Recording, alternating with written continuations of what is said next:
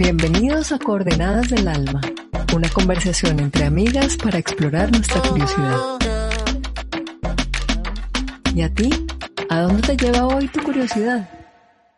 Hola a todos, aquí felices nuevamente en un nuevo episodio de Coordenadas del Alma.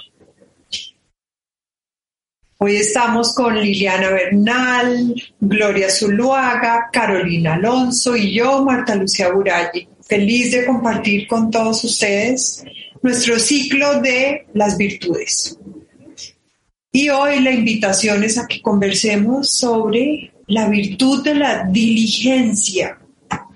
¿Qué es eso? ¿Qué es esa cosa de diligencia? ¿Cómo nos vivimos la diligencia? ¿La tenemos? ¿Somos diligentes? ¿No somos? ¿Qué nos pasa con la diligencia? Entonces las invito a, hablar y a explorar con curiosidad qué es esto de la diligencia. A ver por dónde nos va a llevar esta conversación hoy. Pues ya estoy viendo risas, caras de no sé qué hacer, por dónde, pero se lanzó Goya Zuluaga y, y nos va a introducir en el tema.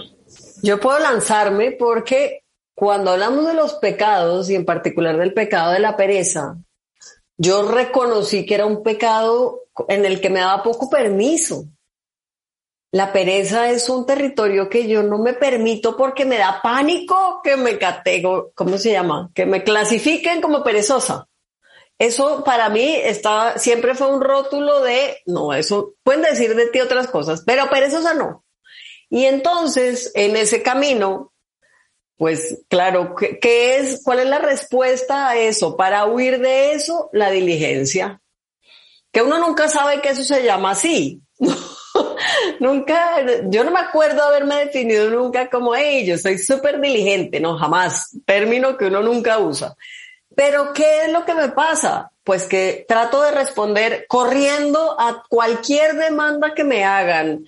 Eh, más en este mundo hiperconectado, no puedo eh, dejar ver que estoy en un momento de, no quiero hacer nada. No, no, tengo que responder, tengo que solucionar, tengo que rebuscar, ¿qué más podría hacer? Em, ¿Cómo estoy perdiendo este tiempo aquí viendo esta novela rosa tan pendeja en vez de estar haciendo esto productivo?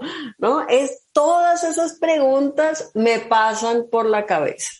Em, la puntualidad excesiva, la obsesiva más bien, eh, no, como todo lo que no permita o lo que me asegure que no me van a calificar jamás como una mujer perezosa. Y creo que el precio que se paga por eso es un cansancio, que uno a veces ni reconoce, ni ve, ni puede nombrar. Es este llamado del cuerpo a, por favor, para, apaga, desconéctate. Pero por el otro lado, el diablito hablándole en el otro hombro diciendo, ah, linda la pereza, linda, que hubo que no se mueve. Y esta batalla permanente entre eh, tengo que mostrarme diligente y cuidado con esta perecita que de vez en cuando tu cuerpo sí necesita.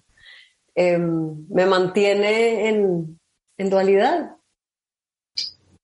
Buenísima esta introducción. Aquí todas empezamos a mover la cabeza en un sentido o en otro porque ya nos tocaste las fibras. Entonces, gracias por introducirnos, Goyita. ¿Quién quiere seguir? Caro, por favor. Bueno, eh, sí, no, yo sí podía ser perezosa, pero con culpa. O sea, como que está bien, llámame perezosa, pero me siento culpable por. Y, estoy pensando en, en, en, mi familia y como en, en esta concepción de ser muy trabajador.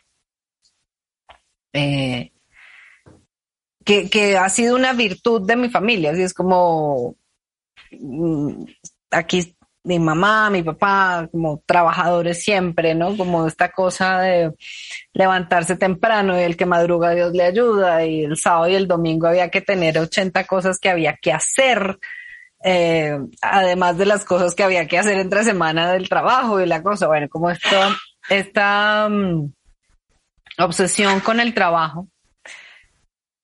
Y le voy a dar la palabra a Lili mientras mi perro termina de toser y después retomo la idea, por favor. Claro, gracias, Caro. Gracias por lo que ya estás aportando aquí. Creo que todas tenemos algo de esa historia, eh, de cosas que, que hemos oído.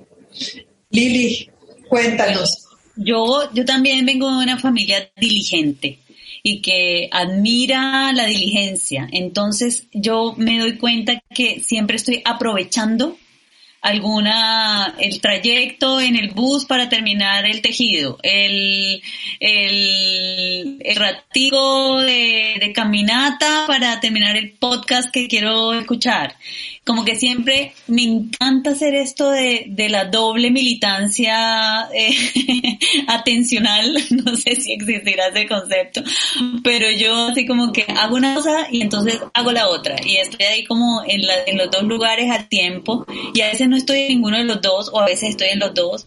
Eh, cuando tejo y, puedo estar en alguna, en alguna reunión me concentro, pero cuando estoy haciendo, eh, pensando en dos cosas al tiempo, eso me desenfoca. Entonces, uno de los, de los grandes, de las grandes conquistas es la conquista de la atención y del foco para poder ser diligente. Eh, diligente en paz, así como, como, como Goyita. Yo, por ejemplo, me daba risa porque pintaba mandalas mientras veía la, la serie Rosa. Entonces, como que no funciona tanto, sí. Eh, hay que hacer como, como, como esta diligencia, eh, em, como con más diseño, como con más diseño, que está, está por ahí como que comienzo, la diligencia que tiene diseño para poder hacer cosas al tiempo, cosas eh, eh, simultáneas, eh, como una, una práctica, aunque creo cada vez más que es mejor hacer una sola cosa a la vez, pero estoy tan entrenada de que si estoy acostada debería estar eh, haciendo abdominales, no sé, que, que empiezo, empiezo a, a, mirar qué es lo que hay que hacer. Es como si tuviera el ojo atento a, a todo lo que falta para poderme hacer cargo en los segundos siguientes o en los momentos siguientes. Sí, Por sí, ahí eso, eso es lo que ahora se conoce como el multitasking, ¿no? Y lo único que hace eso es alejarnos de estar presentes en, en, en cada momento que vivimos. Carito, sigue para que completes. y que y que bueno, que esta idea está ahí, ha estado instalada de, de, de, que hay que ser trabajador y hay que ser diligente, pero además en una cierta concepción de las tareas que son importantes y en las que vale la pena ser diligente. Entonces, pues, dada mi formación y mi quehacer y mi naturaleza, yo leo y yo pienso y yo paso mucho tiempo quieta, físicamente quieta, pero mentalmente muy activa. Y en mi tradición familiar, eso es como no hacer nada. ¿Sí? Eh, entonces, y todavía lo veo porque mi hijo piensa, por ejemplo, que, que pues, pues yo no hago nada. mi mamá no trabaja. Pues ¿por qué? Porque, porque yo estoy en la casa, paso mucho tiempo leyendo, paso mucho tiempo escribiendo, paso mucho tiempo pensando. Y, em, y eso parece no ser una actividad meritoria. Entonces, eh, me doy cuenta de que la trampa en la que caigo es que me compré ese juicio de que no estoy haciendo algo muy importante cuando estoy pensando o leyendo o reflexionando. Y entonces trato de compensar eso como haciendo tareas de las que sí son importantes, ¿no? Entonces la casa, el mercado, la compra, la ñe, ñe, o sea, como tareas de esas de, del hogar y me doy cuenta de que resiento un montón cuando me pongo en modo diligente administrativo. Ok. Y ahí, por ahí voy. Mm, bien, gracias, gracias, Caro. Bonito este tema, cómo se presenta en cada una de nosotras. Fíjense que esto no lo, no lo sabía de nosotras. En mi caso en particular, aprendí desde muy chiquita a ser diligente porque alguien tenía que hacerse cargo. Entonces, para mí la diligencia es igual a hacerme cargo. Y yo me paso la vida haciéndome cargo, permanentemente. Y al escucharlas me doy cuenta que lo hago es por mí, no por el juicio ajeno. Está tan instalado, tan, tan instalado en mí, que es mi forma natural de actuar, la diligencia. No conozco una forma diferente. O sea, la, el pecado de la pereza es que no, no me lo permito. Punto, no lo conozco. Y lo que estoy reflexionando es que soy demasiado diligente. Qué cansancio, como decía, ¿quién dijo Goyita? Usaste, qué cansancio. Sí, qué cansancio. Es agotador la diligencia. No me permito espacios de, de quietud, de... Y miren, esto tiene todo que ver con la creatividad. Esto es lo que me está llegando ahora. Porque en los momentos de, de yo soy muy creativa en la diligencia se me ocurre el proyecto, se me ocurre el taller, se me ocurre la charla, se me ocurre, se me ocurre, se me ocurre, en la diligencia. Pero ¿qué tal que me permitiera abrirme a la creatividad en la quietud? Creo que se me abriría un espacio lleno de regalos y de tesoros que nunca he explorado. Entonces estoy por ese lado, por ahí voy.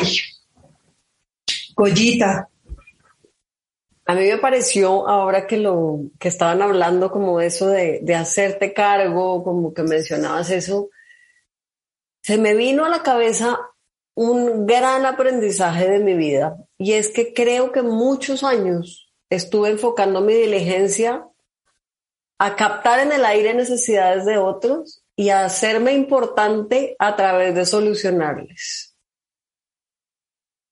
Uf, Wow. ¿Saben cuando descubrí que ese era mi modus operandi? ¿Cómo me pude liberar? Entendí que nadie necesitaba ni siquiera abrir la boca para pedírmelo. Entendí que a lo mejor yo estaba interpretando esas necesidades y yo en mi cabeza lo apuntaba como una tarea. Yo te lo voy a solucionar, yo te lo voy a aclarar, yo te voy a mostrar cómo, yo voy a hacer que tú sí creas, yo un montón de tareas que se me crecían en la cabeza, que los otros ni siquiera sabían que yo estaba haciendo por ellos y a lo mejor ni les interesaba y a lo mejor ni siquiera tenían esa necesidad. Pero yo estuve cargada por años con esas tareas que atrapé en el aire como mías. Trampa infinita de la diligencia. Y se los comparto por si alguno de nuestros oyentes está con la red puesta en el aire, atrapando esas necesidades mm. para solucionarlas. ¿Por qué no son? Bonito, bonito enfoque, Goya. Me, me, me trae la pregunta de cuál ha sido el costo de la diligencia en tu vida. ¿Qué te ha costado ser diligente? Me lo estoy preguntando a mí misma. Lili, pues yo les traigo a doña Utilia, que mm, eh, suena así, pero espectacular con lo que dijo Goyita. Dice, doña Utilia se ofrece a estar donde la necesiten. Sabe desplegarse como navaja suiza. Siempre metida en un proyecto, haciendo algún favor, preparando algo de comer, recibiendo las muchas gracias o más pedidos se dedica con esmero a estudiar y aprender para que algún día, al escuchar el llamado, sepa solucionar lo que le piden. Sabe dónde están las cosas, se acuerda de datos antiguos y maneja la caja de herramientas. Anticipándose a los deseos de su familia, sus amigos y su trabajo, les da lo que cree que es más beneficioso.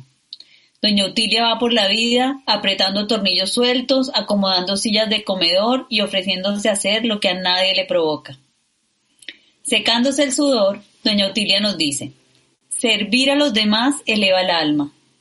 Se limpia las manos, sonríe un poquito cansada y nos declara, es cierto que también tendría que ser útil para mí.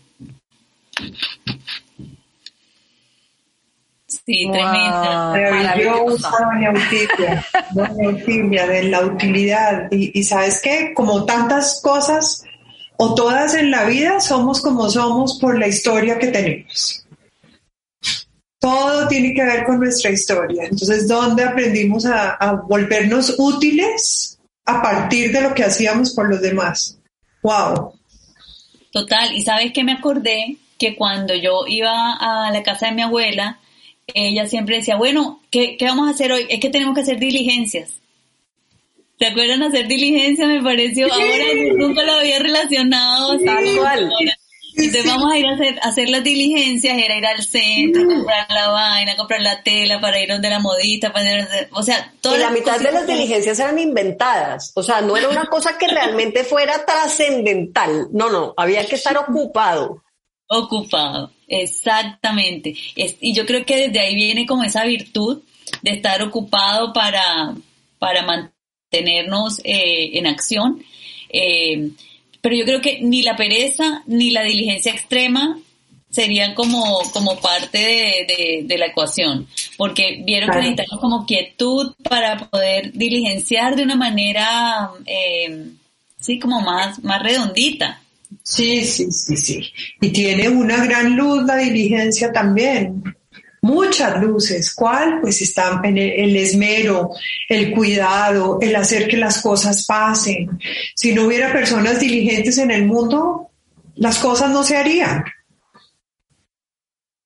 Y creo que también hay una, miren, cuando yo me iba a casar hace muchos, muchos años, una amiga que quiero mucho me dijo, usted el primer día que, que ya en su casa, y, su marido tiende la cama, así no la tienda como usted la tiende, así le quede arrugado, así lo que sea, usted calladita y deje la camita así tendida.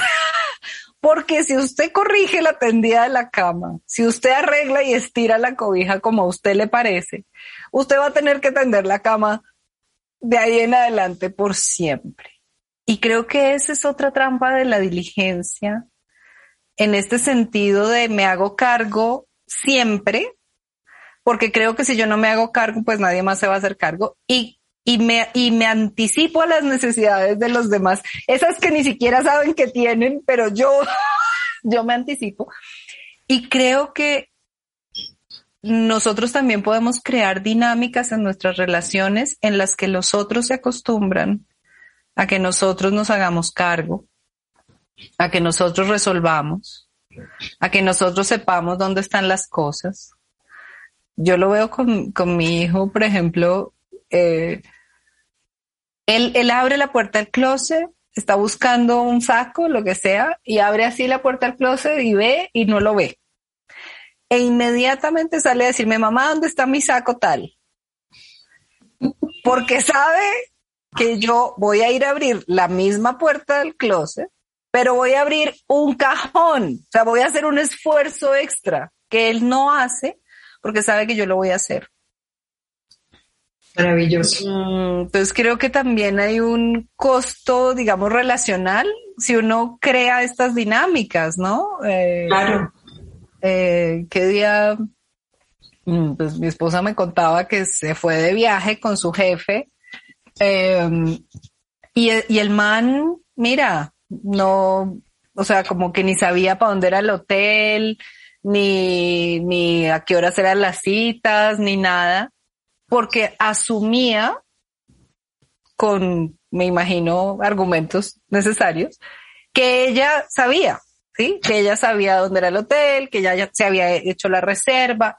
Y estamos hablando de adultos en un contexto laboral y efectivamente ella tenía todo organizado y él estaba cool con que no tenía que preocuparse por nada. Y creo que ese puede ser un, un costo que pagamos. Eh, ¿Y qué pasa con ese otro cuando yo no esté? fijo se hace cargo y fijo resuelve y fijo encuentra, pero, pero nos cargamos, es diligente, pero fijo nos cargamos nosotras con una cantidad de tareas no necesarias, no indispensables, pero porque ya creamos esa dinámica en la relación. Total, total, total. Uy, qué bueno, qué bueno, qué bueno.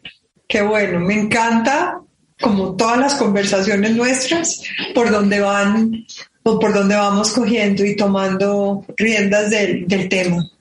Bonito, esto nos ha abierto espacios de, de reflexión grandes. En mí eh, los está haciendo y, y, bueno, voy a arrancar con mi coordenada de hoy, ya que estoy... Un segundo, Chumita, quiero hacer una intervención antes de que... De que por favor, dale, dale. Relacionado ahí con lo que decía Caro que es que me, me, parece muy sincrónico el tema. He estado leyendo mucho últimamente sobre el tema del, del nido vacío, porque tengo, bueno, estoy manejando unos casos cercanos eh, al respecto. Y una de las cosas que explica justamente es cómo hay una cierta, un cierto límite delgado entre la diligencia y la arrogancia. Yo te quiero solucionar la vida porque nadie como yo lo hace Nadie como yo puede solucionarte a ti la vida, sobre todo nos pasa un montón con los hijos, ¿no? Nadie te va a acompañar mejor que yo, nadie te va a responder mejor que yo, nadie te va a dar una mejor alternativa, como que nos metemos en ese campo de la arrogancia. Cuando resulta que los hijos ya no nos necesitan, hace síguelos, hace síguelos, no nos necesitan y ellos ya tienen el criterio para resolver incluso mejor que nosotros. Entonces, hay ahí una liniecita muy interesante de lo que decía Caro de cómo construimos esas relaciones, desde, de cómo mi diligencia hace que tú me necesites. Y así te controlo y no te suelto. Así que creo que esto tiene paticas muchas para analizar. Uy, uy, uy, uy, uy, uy. Esto me cayó como una bomba. es más, acabo de cambiar mi coordenada. Oh, buena patica esta para reflexionar. Creo que mi coordenada va a ser esa entonces. ¿Diligencia o arrogancia? Buena pregunta. Me gustó. ¿Y la tuya, Goya? Poderosa pregunta. Bueno, esa también me la, esa me la vengo haciendo desde que leí estos, estos análisis del nido vacío que me ha parecido un fantástico tema. Em, pero también quiero em, reforzar mi coordenada de mantenerme en el lugar del permiso, de usar mi diligencia cuando realmente construya, pero usar la pereza cuando me canso con tranquilidad, en paz, sin la necesidad de usar, de, cuestionarme usar ese tiempo para otra cosa. Qué bien, bonito, me sirve también, gracias. ¿Y tú, Carito? Mm. Quiero llevarme una mirada amorosa de mi inteligencia quieta de mi inteligencia mental, de mi diligencia reflexiva, de mi, de, pucha, de, del valor de este trabajo que yo hago. Em, para no andar por ahí tratando de compensar el poco valor que yo juzgo que, que tiene o que los demás le dan, siendo diligente en cosas que me resienten. Mm. Gracias. Bonito regalo para, para todas nosotras y para quienes nos escuchan. Gracias, Caro. ¿Y tú, Lili? Sí, me encantaron todas, me las llevo también. Eh, y esto de, estar atenta a cuándo es diligencia y cuándo puede ser semilla de resentimiento y de resignación eh, con los otros me pareció espectacular. y, y quería llevarme la, también la, la coordenada de, de, del poder tan bonito que tiene mi diligencia para poder lograr las cosas que quiero tener en la vida. Entonces, eh, a, dónde le pongo el, el, corazón y el foco a aquellos espacios de, que requieren mi diligencia para que sucedan en el mundo? Entonces, eso, eso, me llevo esa, esa coordenada también. Qué linda conversación. gracias. Me encantó.